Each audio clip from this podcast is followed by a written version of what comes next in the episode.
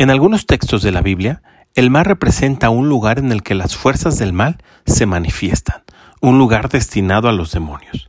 Pero el Evangelio del día de hoy nos demuestra que Jesús es el Señor soberano y que tiene autoridad sobre toda criatura, y que aún los demonios se le someten. Con esto no queremos decir que las tempestades ni los vientos que observamos en el mar sean provocados por el demonio.